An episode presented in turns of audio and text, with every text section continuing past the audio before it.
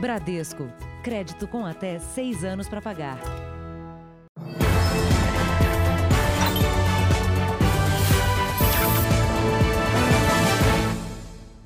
Olá, boa noite. Muito bom estar de volta.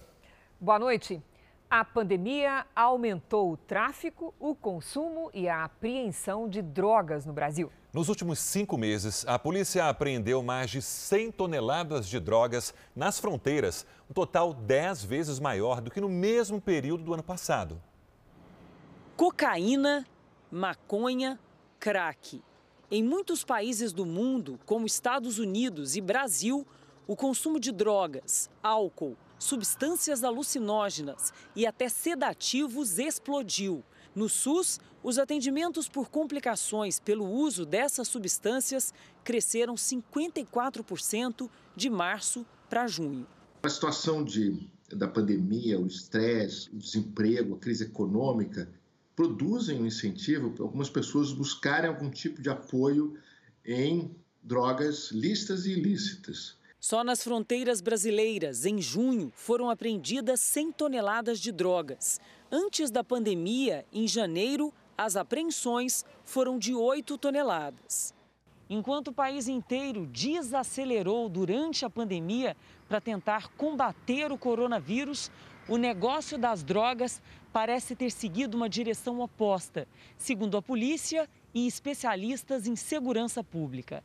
Só na Cracolândia, na região central de São Paulo, houve um crescimento de 40% no número de prisões de suspeitos por tráfico de drogas. De acordo com a Secretaria de Segurança, nos últimos cinco meses, 224 pessoas foram presas na região. No mesmo período do ano passado, foram 160 prisões. As apreensões de drogas na Cracolândia também aumentaram de 33,5 quilos para 40,3 quilos esse ano. Investigações ainda prosseguem no sentido de identificar mais pessoas, porque o tráfico é uma constante, é um trabalho contínuo, é um trabalho ininterrupto. O mais importante é prender mesmo o traficante, mesmo que seja pouca quantidade, é tirar de circulação as pessoas que comercializam a droga. E para combater o aumento do tráfico durante o período de isolamento social, as fiscalizações foram montadas em pontos estratégicos. O número de apreensões e o volume de apreensões nas estradas aumentou muito, principalmente nas rotas vindo do Paraguai, Bolívia, que são as rotas que abastecem São Paulo, em particular a Cracolândia. Veja agora outros destaques do dia. Vacina em testes no Brasil se mostra segura e eficaz. Deputados votam impeachment de governador afastado Wilson Witzel. Justiça suspende volta ao trabalho de peritos do INSS. Preço da carne pressiona a prévia da inflação. E o fogo que atinge a maior reserva de onças pintadas do mundo.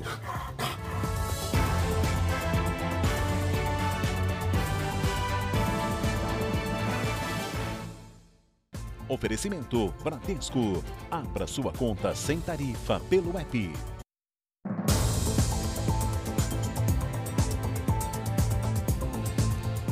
A Polícia Federal prendeu hoje o principal suspeito de chefiar uma quadrilha que desviava dinheiro do programa Farmácia Popular. O rombo passa de 10 milhões de reais. Esta mansão, num condomínio fechado em Brasília, seria do chefe do esquema. No imóvel havia carros de luxo, armas, anabolizantes e quase 220 mil reais em dinheiro.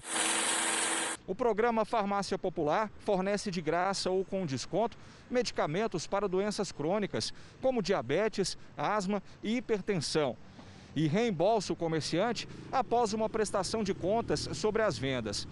50 pessoas são suspeitas de fazer parte da quadrilha, que tinha ramificações em Goiás, Distrito Federal, Mato Grosso e Paraná. O prejuízo para os cofres públicos identificado até agora é de mais de 10 milhões de reais. Segundo a investigação, os criminosos compravam estabelecimentos cadastrados no programa Farmácia Popular e cobravam do governo federal por vendas que não tinham sido feitas.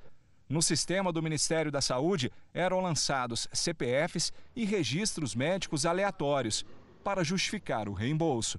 logo após essa aquisição fraudulenta, eles baixavam as portas das farmácias para não ter nenhum tipo de despesa. E quando o controle interno do Ministério da Saúde, meses depois, percebia que aquelas vendas não tinham sido é, sujeitas à prestação de contas, comparecia no estabelecimento para ver o que estava acontecendo. Chegava lá, a farmácia estava baixada. No litoral do Rio Grande do Sul, uma motociclista foi atropelada num cruzamento por um ladrão de carros. Ele estava fugindo do local do roubo. O vídeo mostra o momento em que uma moto é atingida por uma van vermelha que atravessa a via em alta velocidade. A motociclista Juliana Bastos, de 41 anos, morreu na hora. O acidente aconteceu no município de Rio Grande, a 300 quilômetros da capital gaúcha. Os policiais abriram um inquérito para investigar o caso e descobriram que o atropelador havia acabado de furtar o veículo. A van estava estacionada. Esse esse elemento entrou, uh, furtou ela e saiu uh, do local e, num, e acabou cruzando uma, uma preferencial sem parar e atingiu a vítima. Né? Nas redes sociais, parentes e amigos lamentaram a morte de Juliana. Segundo a polícia, o motorista abandonou a van a alguns metros do local do acidente. O homem ainda não foi identificado. Vamos aos números de hoje da pandemia de coronavírus no Brasil. Segundo o Ministério da Saúde, o país tem 4 milhões 624 mil 885 casos de Covid-19. São 138.977 mortos. Foram 869 registros de mortes nas últimas 24 horas. Também entre ontem e hoje, 47.259 pessoas se recuperaram.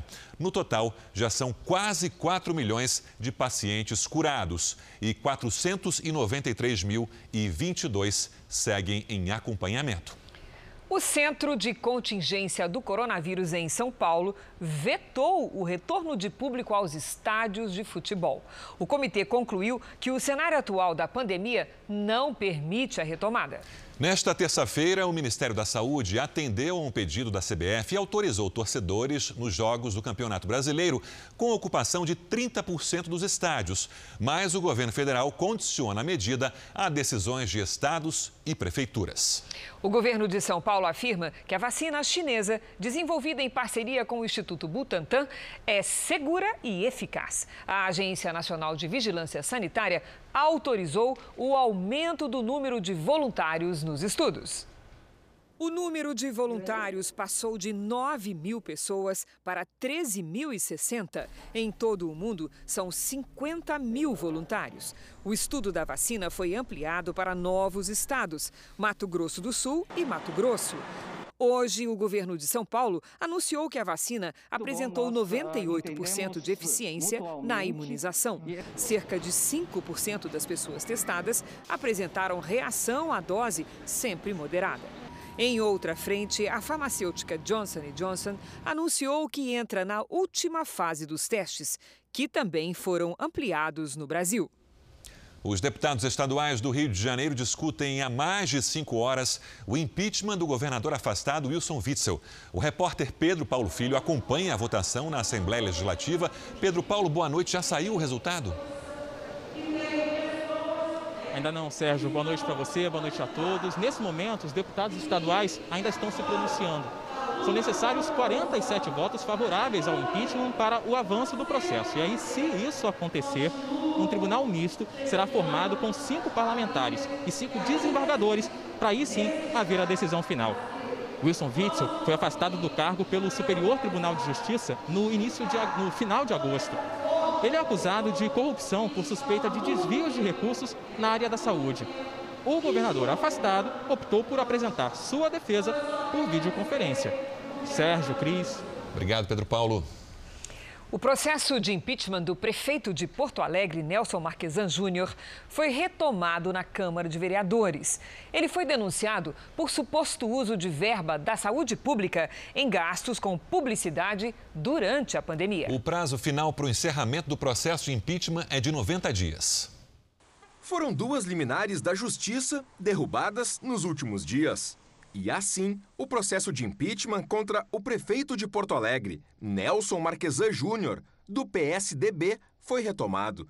As testemunhas já devem começar a ser ouvidas amanhã. Já nesta quinta-feira, é, estaremos ouvindo, a comissão processante estará ouvindo a primeira testemunha e na sexta-feira está previsto é, mais é, três testemunhas. O prefeito já foi notificado.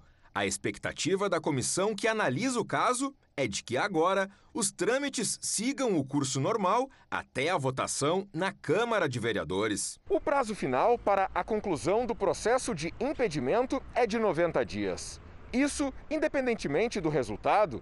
O impeachment corre paralelamente às eleições municipais e pode influenciar na candidatura à reeleição de Nelson Marquesan Júnior. No mês passado, Nelson Marquesan Júnior foi denunciado por crime de responsabilidade e infração político-administrativa. Ele é acusado de usar mais de 3 milhões de reais do Fundo Municipal de Saúde para pagar publicidade, inclusive fora do estado, no período de pandemia. A defesa de Nelson Marquesan Júnior informou que só vai se pronunciar nos autos do processo. O governo russo afirmou hoje que o líder da oposição, que estava internado na Alemanha depois de ter sido envenenado, pode voltar normalmente ao país e desejou uma boa recuperação a ele. Alexei Navalny, crítico do presidente Vladimir Putin, passou mal em um voo na Sibéria e foi transferido para um hospital em Berlim. Os exames apontaram envenenamento por uma substância tóxica que afeta o sistema nervoso. O político ficou mais de um mês internado e teve alta ontem. Nos Estados Unidos, um relatório divulgado pelo Senado mostra que o governo de Barack Obama ignorou o alerta para um possível conflito de interesses envolvendo o filho do então vice-presidente Joe Biden. Hunter Biden entrou para o conselho de uma empresa de gás ucraniana na época em que o pai dele, Joe Biden, era vice-presidente e supervisionava as relações dos Estados Unidos com a Ucrânia. O relatório parcial de 87 páginas, feito pelos comitês de segurança interna e de finanças do Senado, afirma que o governo Obama sabia que a posição de Hunter poderia representar um conflito de interesses, mas ignorou o alerta. Segundo o documento, Hunter é investigado por potenciais crimes financeiros envolvendo a Ucrânia e outros países. Ele e o pai negam qualquer irregularidade. Joe Biden é o adversário de Donald Trump na corrida à Casa Branca. Em cada seis mortos no trânsito de São Paulo, um é idoso. O levantamento foi feito pela equipe do Jornal da Record. Foi à luz do dia que uma câmera flagrou o momento em que este idoso foi atropelado.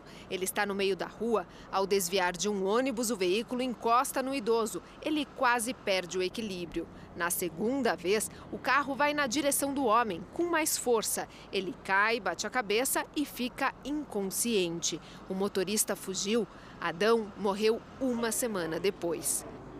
Como o cara consegue atropelar uma pessoa e, e tipo, vai embora, não, sei lá, isso daí não é ser humano, né? Não, não tem amor ao próximo. O registro de óbitos de pessoas acima dos 60 anos cresceu quase 30% em agosto em relação ao mês anterior e mais de 70% se comparado a maio, no início da quarentena, quando a circulação de veículos era bem menor. Os atropelamentos são a principal causa das mortes e acontecem justamente no momento em que o idoso tenta atravessar a via. Acabou de abrir ali, dura três segundos o farol verde para o pedestre. Tem que ser realmente um atleta, porque se for um idoso, vão passar por cima. Dados do Infociga revelam que a maior parte dos atropelamentos acontece durante o dia. Em mais da metade das ocorrências, as vítimas morreram na hora ou logo depois. O reflexo dele está mais prejudicado, a audição está mais prejudicada, a visão está mais prejudicada, o equilíbrio do idoso está mais prejudicado, então ele tem uma resposta muito pior a aquelas situações inusitadas que podem acontecer. A polícia já identificou o motorista que atropelou o pai de Sandro, mas ele ainda não foi localizado. Tem que ter mais paciência no trânsito, né? Tem que né, também, porque vida é mais importante do que o bem material. O bem material, você comprou outra agora a vida, foi embora, você não, não vê mais, só fica saudade. Uma jovem vai responder na justiça por inventar uma história de violência sexual. Ela mentiu que tinha sido estuprada e contou detalhes pela internet. Tinha até imagens. Não consigo falar muito agora. As pessoas estão me ligando. Mas era tudo mentira. As supostas marcas de agressão e de sangue eram apenas maquiagem. Juliele Dias de Almeida, de 21 anos, dizia ter sido agredida e estuprada por um motorista de transporte clandestino depois de uma festa num hotel em Ipatinga, a 230 quilômetros de Belo Horizonte. Para dar mais aparência de realidade, ela ainda procurou atendimento médico e publicou na internet cada capítulo da história que criou. Não tô no hospital. A farsa começou a ser descoberta quando os funcionários do posto de saúde chamaram a polícia, que imediatamente foi em busca de pistas que pudessem identificar o suposto agressor. Os policiais assistiram às cenas do circuito interno de segurança do hotel, foram à rodoviária, conversaram com prováveis testemunhas e nada. Pressionada, inclusive pela família, a falsa vítima confessou inventou a história para ganhar mais seguidores nas redes sociais. As amigas contaram à polícia que Juliele já saiu da festa dizendo que ia inventar o crime para ficar famosa. A inspiração veio de outra colega que fez o mesmo recentemente e ainda recebeu dinheiro de uma vaquinha online. Procurada, Juliele não quis gravar a entrevista. Não quero envolver ninguém a isso. Né? E depois eu posto aqui para os meus seguidores. Em vez de seguidores, o que ela ganhou foi um processo criminal por comunicação de falso crime. Quem é vítima mesmo de abuso, de estupro, sabe o tão traumático que é. Em Guarujá, litoral de São Paulo, supostos assaltantes atacaram a tiros funcionários de uma loja de eletrônicos. Mas não levaram o dinheiro vivo que estava com eles. A ação foi registrada em vídeo. A câmera de segurança do carro, onde estavam o motorista e o gerente de uma loja de eletrônicos, mostra um veículo prata que roda na frente. Esta é uma rua da periferia de Guarujá. De repente, três homens armados desembarcam e anunciam o um assalto. Desce, desce do carro, desce do carro, não toca não. Os homens atiram e fogem correndo, a pé. O carro prata segue o trio. Dentro do veículo das vítimas, uma pessoa foi baleada. Tá bem, Zé? Tá no foi carro. baleado. Foi baleado, Zé? Foi. O Zé foi baleado no braço. A tentativa de assalto aconteceu nessa rua. De acordo com a polícia, as vítimas transportavam 30 mil reais de uma loja de artigos eletrônicos. O dinheiro não foi levado. Um segurança de moto fazia a escolta. Ele também foi baleado. Essas câmeras da rua registraram o segurança ferido na perna pedindo ajuda a um comerciante. Ele falou: tá doendo, tá doendo, chama a polícia, chama a polícia e foi que já tinham chamado a polícia já e a polícia acabou chegando. Tanto ele como o gerente da loja foram levados para o hospital e já receberam alta. Estas outras imagens mostram os dois carros dos criminosos e das vítimas passando em uma rua tranquila, instantes antes da abordagem. Os ladrões acompanharam o carro desde quando ele saiu da loja. A polícia já tem suspeitos, mas ninguém foi preso. Ainda não se sabe por que o dinheiro não foi levado. Veja daqui a pouco, o funcionário pode ser demitido por vender o Vale Refeição. E também, fogo no Pantanal avança e atinge a maior reserva de onças pintadas do mundo.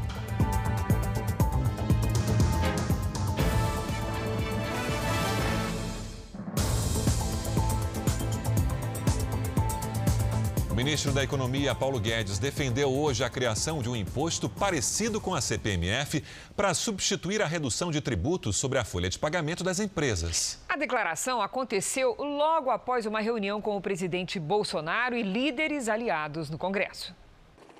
Pelo segundo dia seguido, o presidente, líderes do governo e ministros se reuniram para discutir os próximos passos do governo em relação aos projetos que tramitam no Congresso. A ideia é tocar ainda este ano duas mudanças na Constituição, a do Pacto Federativo e a da reforma tributária. A reunião foi para avaliar as várias alternativas que nós temos para financiar o programa de renda social, para desonerar a folha de pagamento, que são é, objetivos já anunciados pelo presidente da República desde a campanha. e que nós queremos alcançar. A nova estratégia do governo é ouvir primeiro os líderes partidários, sentir a reação dos parlamentares às propostas e tentar diminuir a resistência a temas polêmicos. O assunto mais delicado é a criação de um novo imposto de pagamentos, parecido com a CPMF, para compensar a perda de arrecadação com a desoneração da folha de pagamento das empresas. Dentro dessa discussão, o Palácio do Planalto também tenta conseguir mais recursos para ampliar o Bolsa Família e criar um novo programa social de renda mínima. O projeto de novo imposto pode ser apresentado na segunda etapa da reforma tributária que é preparada pelo ministro da Economia, Paulo Guedes, junto com a articulação política do governo. Já o programa de renda mínima vai estar no relatório do senador Márcio Bitar, dentro das discussões do Pacto Federativo. O governo quer concluir as propostas até a próxima semana. Queremos desonerar, queremos ajudar a criar emprego, facilitar a criação de empregos. Então vamos fazer um programa de substituição tributária. A gente precisa de tributos alternativos para desonerar a folha e ajudar a criar emprego. E renda a mesma coisa. Nós vimos a importância do auxílio emergencial, como isso ajudou a manter o Brasil respirando e atravessando essa onda da crise. Mas no Congresso a resistência a um novo imposto continua grande. É muito delicado esse assunto. Eu acho que isso pode, de algum modo, contaminar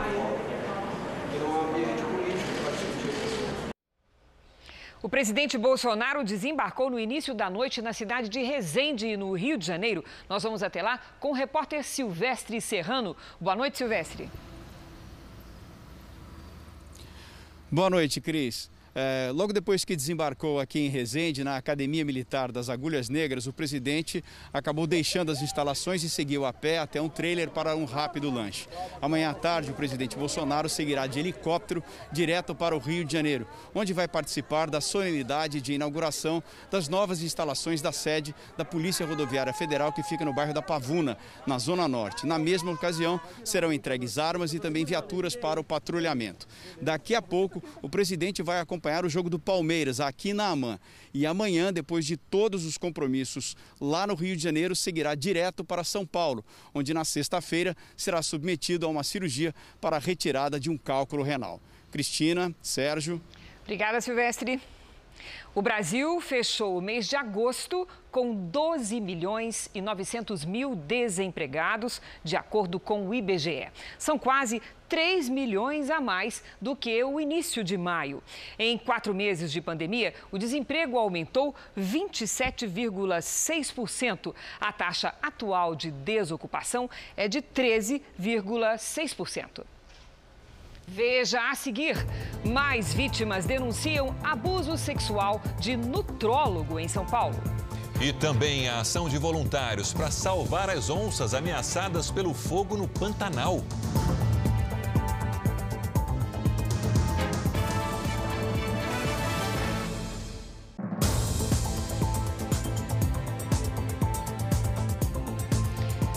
Um conflito de interesses pode anular o julgamento que tornaria o prefeito do Rio de Janeiro inelegível. Um dos sete desembargadores responsáveis pela decisão é advogado da concessionária que administra a linha amarela, a Lanza, uma empresa envolvida em uma disputa com o poder municipal.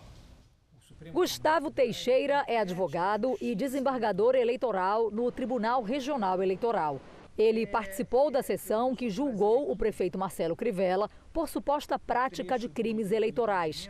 O desembargador foi um dos seis votos a favor da inegibilidade de Crivella. Acompanho integralmente. Mas esse placar pode perder a validade. Em junho, Gustavo Teixeira se declarou impedido de julgar um processo onde uma das partes era o prefeito Marcelo Crivella.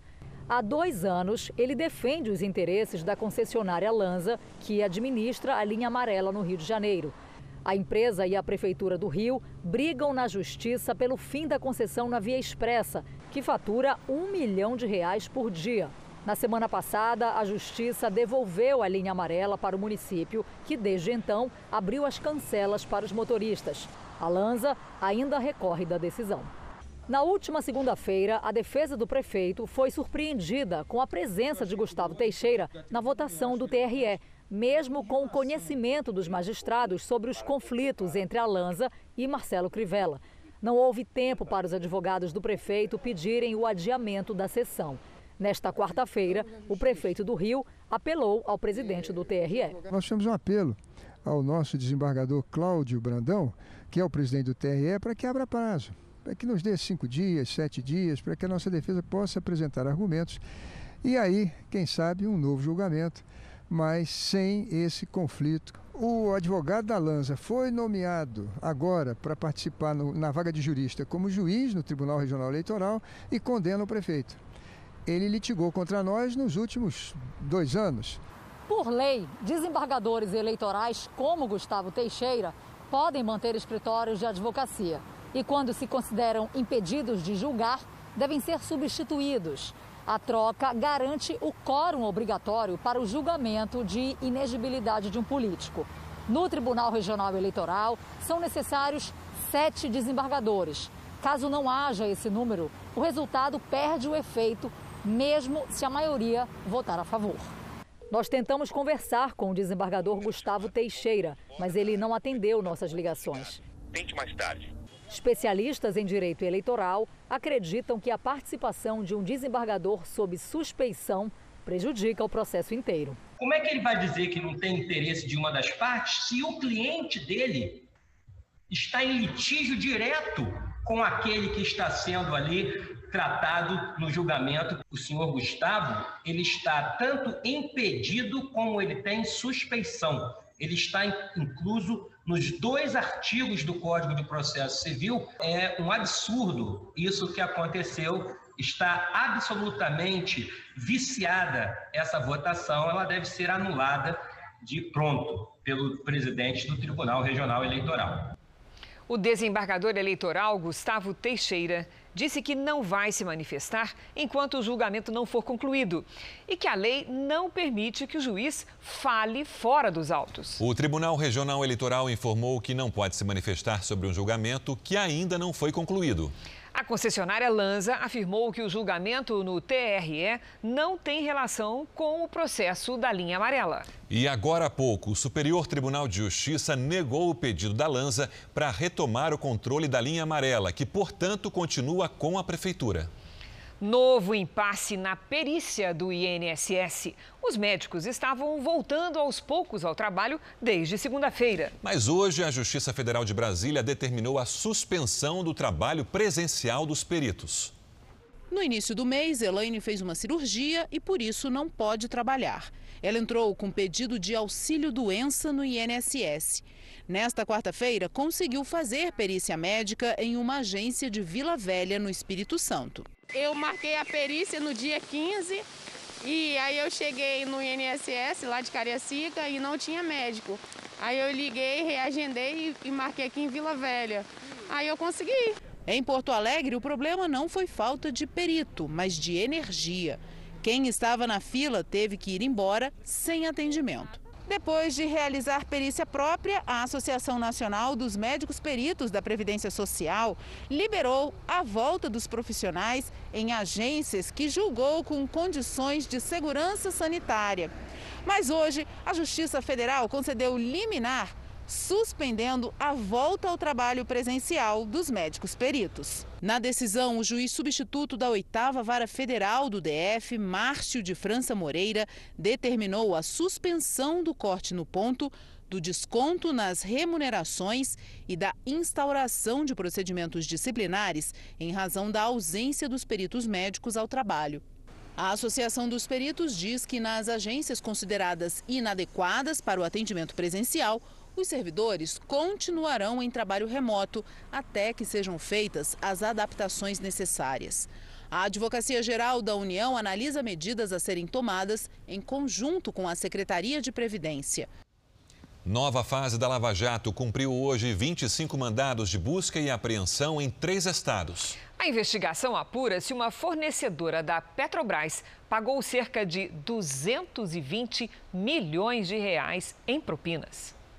Policiais foram às ruas em três estados. Eles apreenderam documentos e computadores do empresário Eduardo Antonello, um dos responsáveis pela empresa Sapura, que tem como sócias duas multinacionais da navegação, a Ciadreu e a Sapura Energy. A operação teve como base a delação de dois lobistas, Jorge e Bruno Luz. Pai e filho disseram que receberam propina para favorecer a Sapura em uma licitação para a construção e o gerenciamento de três navios que exploram petróleo em águas profundas. Eles também relataram que o empresário Maurício Carvalho que também foi alvo da operação de hoje, fazia a ponte entre lobistas e funcionários da Petrobras. Segundo os procuradores de Curitiba, Maurício tinha informações privilegiadas, obtidas pela proximidade com funcionários da estatal e, junto com Eduardo Antonello e Bruno Luz, teriam oferecido subornos a agentes públicos para garantir as contratações. O valor da propina seria equivalente a 1,5% do contrato. Como a Petrobras pagou 2 bilhões e 700 mil dólares, os envolvidos teriam embolsado cerca de 40 milhões de dólares em propina, ou cerca de 220 milhões de reais em valores atualizados. Os três navios investigados estão até hoje operando para a Petrobras. Eles foram construídos em um estaleiro na Holanda e por isso esse caso também é investigado lá. A Lava Jato vai compartilhar o material apreendido hoje com as autoridades europeias. A juíza Gabriela Hart determinou ainda o bloqueio de 20 milhões de reais das contas dos investigados. A Petrobras disse que a companhia é reconhecida pelo Ministério Público Federal como vítima dos crimes desvendados e que vem colaborando com as investigações. A empresa Sapura informou que até o momento não teve acesso às investigações e está à disposição das autoridades. Não conseguimos contato com as defesas de Eduardo Antonello e de Maurício Carvalho. Os advogados de Jorge e Bruno Luiz disseram que eles não vão se manifestar. O número de fraudes financeiras cresceu durante a pandemia. Hoje, uma operação da Polícia Civil de São Paulo prendeu três pessoas suspeitas de usar dados de telefones roubados para aplicar golpes. As ações se concentraram na região central da cidade, onde, segundo as investigações, lojas desbloqueiam e vendem celulares roubados. O celular tem um valor de revenda para o receptador e também pode ser é, fonte de informações de dados bancários que são utilizados na prática de fraudes. A operação tenta identificar criminosos que usavam dados de celulares roubados para aplicar golpes. Todo o caso começou de uma vítima de um furto e teve 240 mil reais subtraídos da sua conta através de uma fraude. A instituição financeira, quando há uma transferência com uso de senha pessoal não ressarce o cliente. Para combater esse tipo de crime, a Febraban investiu 6 milhões de reais em um laboratório de segurança cibernética. A Federação Brasileira de Bancos identificou aumento nas fraudes financeiras durante a pandemia. As principais vítimas das quadrilhas são os idosos. Os principais golpes foram phishing, em que a pessoa recebe uma mensagem falsa por e-mail ou mensagem no celular, que cresceu 80%. O do golpe do falso funcionário, quando um criminoso liga para o cliente se passando por alguém do banco, aumentou 70%. E do falso motoboy, quando o golpista diz que vai mandar alguém para retirar o cartão da vítima, que aumentou 65%. Mais de 20 milhões de trabalhadores recebem vale-refeição no país, mas nem sempre o benefício é usado como deveria. A venda dos créditos é ilegal e, além de lesar o bolso do trabalhador, pode financiar outros crimes. Em São Paulo, é fácil encontrar locais que compram vale-refeição e alimentação. Você vai lá e passa o cartão, eles vão cobrar uma porcentagem, tá ligado? Para quem vende, um negócio que não compensa. E quanto que é a porcentagem, assim? A porcentagem vai de 15,99 do valor Algo que parece comum, mas que representa um risco. O que muitos ignoram é que essa venda é ilegal, um crime de estelionato. O trabalhador que troca esse benefício por dinheiro pode arcar com sérias consequências, entre elas, demissão por justa causa. É uma prática ilegal que pode, ela é enquadrada uh, no artigo 171 do Código Penal. De acordo com a lei, apenas o comércio de alimentos está autorizado a receber esse tipo de pagamento. Mas quem compra esses créditos pode estar financiando outros crimes. O problema é que essas empresas, ao praticarem essas condutas, há uma organização por trás de tudo isso, elas podem eventualmente estar praticando uma série de crimes e crimes graves, como lavagem de dinheiro, organização criminosa e até mesmo falsidade ideológica. Mas esse não é o caso do Conrado. O pipoqueiro tem autorização para receber o Vale Refeição. Você acredita que o Vale Refeição representa quantos por cento? Uns 40% no meu faturamento. Uma mão na roda para quem usa o benefício como deve. Para a família inteira, né? Porque ele serve para compra, compra do mês. Então você compra arroz, feijão. É muito importante porque a gente não, não conta com o nosso salário. Porque tirado que nosso salário, querendo ou não, já é pouco, você acaba não contando com esse dinheiro para comer fora. O grupo de alimentos e bebidas pressionou o IPCA 15 de setembro, que é a prévia da inflação mensal.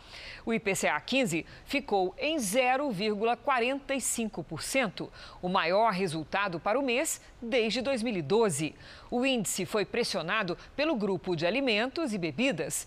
As carnes se destacaram com alta de 3,42%. Nos transportes, o aumento da gasolina contribuiu com alta de mais de 3%. Em dois dias, mais cinco vítimas relataram abusos sexuais por parte do médico Abib Maldão Neto. O Ministério Público abriu um canal de comunicação que recebe denúncias e garante o sigilo dos depoimentos. Condenado já em segunda instância por violação sexual mediante fraude, o nutrólogo Abib Maldaun Neto continua atendendo normalmente. O CRM acaba sendo conivente com um monstro desse, ele fazer novas vítimas. Esta mulher, que não quer se identificar, foi a primeira a denunciar o médico em 2014. E naquele dia ele foi ascultar meu coração e senti que colocou a mão meio estranho no meu peito. Numa consulta à ginecologista, ela contou o que tinha acontecido e foi orientada a conversar com a família porque a atitude do médico configurava abuso. A partir daí, resolveu que não iria se calar. Eu sei que é muito difícil, é muito sofrido, mas é necessário porque só assim a gente vai poder impedir é, essas pessoas doentes de, de estarem cometendo esses abusos. Um boletim de ocorrência na delegacia, um e-mail para a ouvidoria do Ministério Público, existem várias formas de denunciar. Aqui em São Paulo, um canal direto com a equipe especializada do Núcleo de Gênero do Ministério Público tem sido o mais procurado. Só nos últimos dois dias, cinco mulheres já recorreram a ele para relatar abusos sexuais por parte do médico Abib Maldão Neto. A ideia desse canal é o acolhimento das vítimas, agilizar a tramitação, garantir o sigilo dessas informações e o encaminhamento direto a uma promotora de justiça. Assim, será uma só uma promotora responsável por todas as vítimas e por todos os casos. O e-mail é somosmuitas@mpsp.mp.br. 20 mulheres já denunciaram o médico e o Ministério Público vai começar a investigação. É o que a gente sempre diz: quando uma vítima rompe o silêncio, ela ajuda muitas outras vítimas. O Conselho Regional de Medicina de São Paulo informa que as denúncias recebidas estão sendo investigadas em sigilo determinado por lei. A chuva tão desejada ainda cai sobre vários pontos da região central do Brasil e o dia encoberto não permitiu que as temperaturas subissem muito. Em Goiânia fez 26 graus e em Brasília apenas 23. Assunto para nossa Lidiane. Boa noite, Lid. Vai continuar chovendo no Centro-Oeste? Olha, pode chover até esta quinta-feira, viu, Cris? Boa noite para você, para todo mundo que nos acompanha. Depois a chuva para de novo. A frente fria que está no Sudeste se afasta na sexta-feira. Já entre o Rio Grande do Sul e o sul de Goiás e também no interior do Nordeste, sol e temperaturas em elevação. Atenção, Espírito Santo e Norte Fluminense. O risco para deslizamentos é alto, já que o solo está encharcado com as últimas chuvas. No Rio Grande do Sul, em Santa Catarina e no Paraná, alerta para nevoeiro logo cedo. Em Porto Alegre, dia ensolarado com máxima amanhã de 26 graus. Em Vitória, a chuva pode vir pesada, máxima de 24. Em Brasília, pancadas de chuva com 26. Em Natal, sol e chuva com 29 graus. Em Manaus, chuva e sol também, com máxima de 34. No Rio de Janeiro, chuva fraca e 23 graus. Em Cuiabá, 35 com pancadas. Em Salvador, chuva leve com 28 graus. E em São Paulo, o tempo fica firme de vez. Máxima de 24. Cris. Obrigada, Lidy. Até amanhã. A maior produtora de proteína animal do mundo lançou uma plataforma que pretende desenvolver de forma sustentável toda a cadeia de produção de carne, conservando a floresta amazônica. Quando o café da manhã é mais caprichado, com quibe, esfirra, bolinho de carne, a Sofia aproveita. É uma delícia. É uma das melhores coisas que eu já comi na minha vida de manhã. E os bifes para o almoço já estão separados. É da carne vermelha que a família mais gosta. Para mim, o sabor da carne ele é Maravilhoso, é irresistível. E adivinha qual é a especialidade da casa? Ai, eu amo churrasco. No Brasil, o consumo médio de carne bovina foi de 25 quilos por pessoa, terceira posição no ranking mundial. O consumo mundial de carne cresceu nos últimos anos e o Brasil é o país que mais exporta o produto, com previsão de aumentar as vendas nos próximos anos. Com mais demanda, o setor tem o desafio de conciliar o crescimento da produção com a preservação do meio ambiente. A maior produtora de proteína animal do mundo anunciou o programa Juntos pela Amazônia, com ações contra as mudanças climáticas. A empresa lançou a Plataforma Verde e vai expandir o rastreamento dos fornecedores, que hoje já atinge uma área superior ao território da Alemanha, para toda a cadeia produtiva. Os fornecedores dos fornecedores também serão monitorados. Vai usar tecnologia de ponta para garantir a produção sem danos ambientais. Nós não compramos animais que, que venham de área desmatada ou que venham de área embargada ou ainda de área de desmatamento ou área indígena ou ainda que provém daquelas unidades de reserva legal. A empresa também anunciou a criação de um fundo com recursos próprios e aberto a doações para a proteção da Amazônia. A meta é chegar a um bilhão de reais até 2030. A gente visa, ao mesmo tempo, reflorestar, desenvolver a comunidade e gerar riqueza. Tudo isso, isso de uma maneira sustentável. Os incêndios no Pantanal ameaçam a reserva, onde está concentrada a maior população de onças pintadas do mundo. Equipes especializadas e voluntários trabalham para salvar os animais. Na reportagem especial de hoje, você vai ver que moradores da região estão preocupados e dão apoio a essa operação de resgate dos bichos pantaneiros. O maior felino das Américas, acuado pelo fogo. Aparições de onças pintadas na região entre Poconé e Porto Jofre, no Mato Grosso, não são raras. Até pescadores e turistas já flagraram cenas como estas.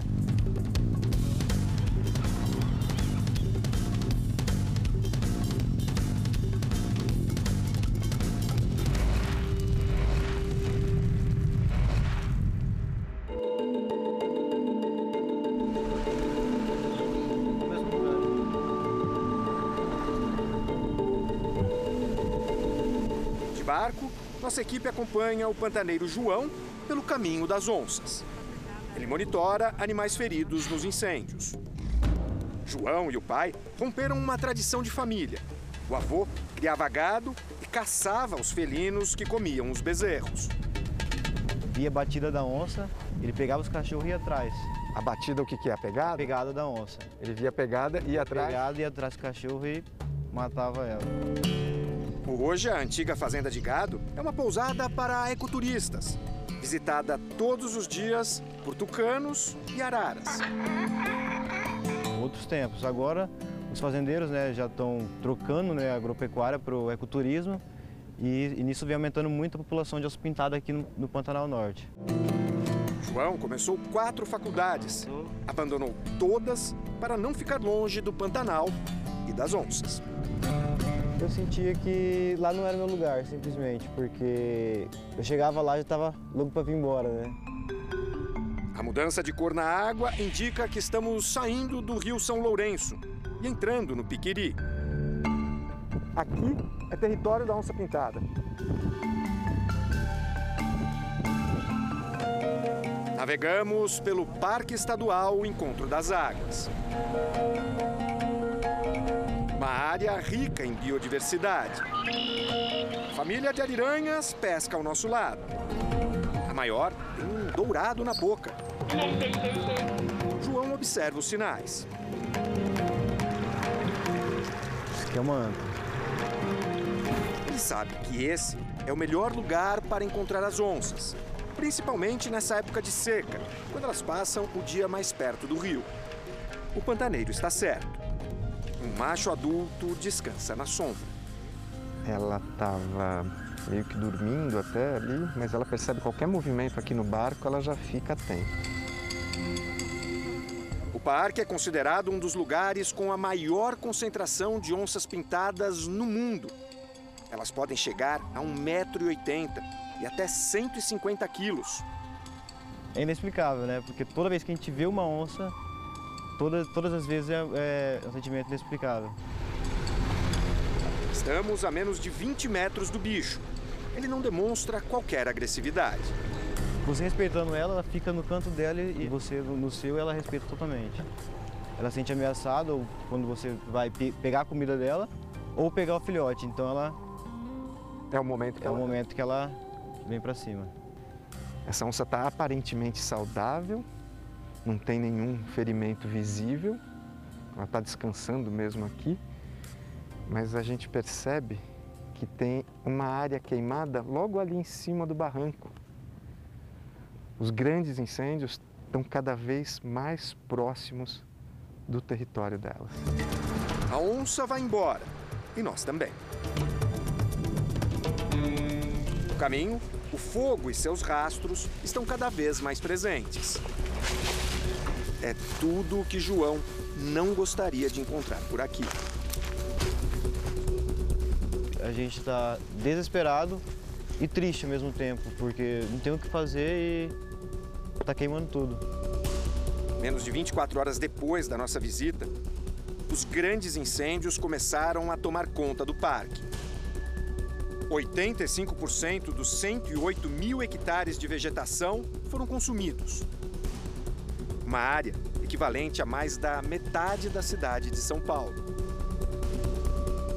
O indivíduo adulto até consegue fugir, mas um filhote em idade muito novo, com um mês de vida, ele não conseguiria escapar, por exemplo, se for o caso daquela mata, ele estiver lá dentro, ele não consegue escapar e às vezes a mãe também não consegue salvar toda a ninhada. Duas onças com queimaduras já foram resgatadas por voluntários nos arredores do parque. A primeira, uma fêmea, foi encontrada no sítio dos tios de João. Foi Dona Glória quem deu de cara com o bicho. Estava dentro desse quartinho aqui. Aí o que, que é? Aqui é um galinheiro de galinha. É. Peguei e ela começou a rugar comigo, né? Aí depois eu gritei, né? Ah, onça aqui. Estava aqui dentro. Aí tava com a cadelinha minha, a minha cadelinha veio correndo atrás de mim. Essas imagens foram gravadas por brigadistas que ajudaram a manter a onça no galinheiro até a chegada do resgate. Ela teve tendões e ossos das patas expostos pelas queimaduras. Ajeita a patinha. Ela queria sair, mas estava tudo com o pé queimado, né? O peito dela, né, estava queimado. A onça recebeu o nome de Amanassi, deusa da chuva em Tupi, e foi levada para um centro de recuperação animal em Corumbá de Goiás, onde passa por um tratamento com células tronco. A outra onça, um macho jovem, também estava com queimaduras nas patas. Batizado de ousado, porque mesmo ferido é muito arisco, também foi resgatado por voluntários e depois transportado no helicóptero da Marinha. As duas onças respondem bem ao tratamento. O caso de Amanassi é mais grave. Queimou os tendões É, e pode ser que ela não consiga fazer o movimento da garra, que é quando ela segura o animal, que é quando ela é, sobe nas árvores, e isso acaba impossibilitando que ela volte à natureza, porque ela pode ser predada por, por não conseguir é, também caçar seu próprio alimento. Já as chances de ousado voltar para a natureza são bem maiores.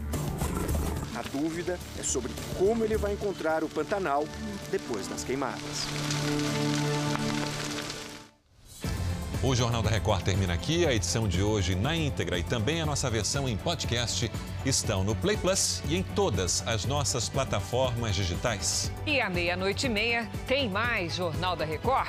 Você fica agora com a novela Amor Sem Igual. A gente se vê amanhã. Até lá. Boa noite e até amanhã.